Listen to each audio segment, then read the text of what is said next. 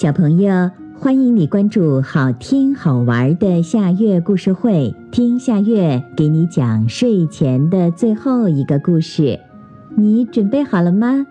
现在夏月故事会开始啦！小熊长了糖翅膀。小熊从睡梦中醒来，忽然发现自己长出了一对糖翅膀。轻轻一挥，一团又一团棉花糖出现在翅膀下面，那么蓬松，那么洁白。小熊舔了一口棉花糖，好甜呐！于是它大口大口的吃了起来。不一会儿，它的肚子变得鼓鼓的，身子变得轻飘飘的。小熊继续挥动翅膀，棉花糖越来越多。住的小木屋像是一只贪吃的小猪，被撑得站不稳了。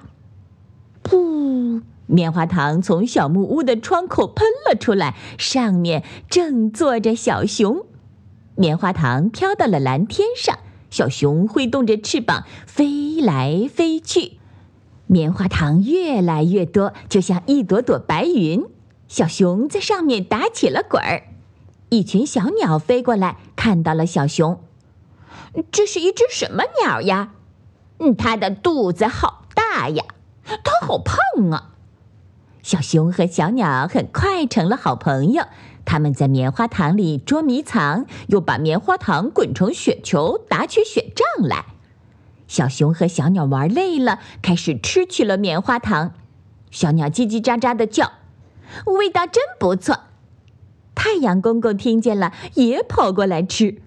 呵呵，我还是头一回吃到这么香甜的白云呢！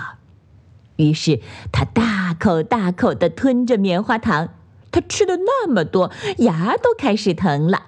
哎呦哎呦！太阳公公捂着嘴跑回了家，天空变冷了。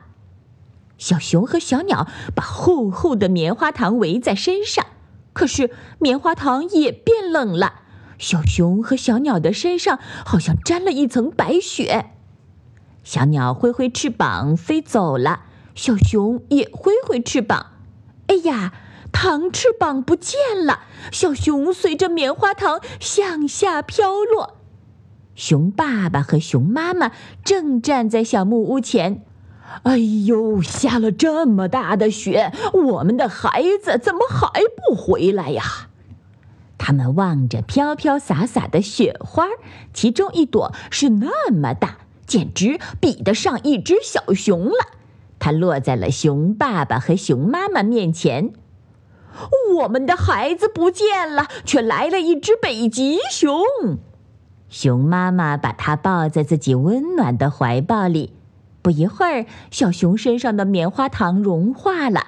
哎呀，是一只棕色的小熊。爸爸妈妈，我就是你们的孩子呀！小熊仰起头，一只手揽住了爸爸的脖子，另一只手揽住了妈妈的脖子。好啦，今天的故事就到这里了。可是我还想听。你可以关注“好听好玩的夏月故事会”微信公众号，听故事，讲故事。小朋友，晚安。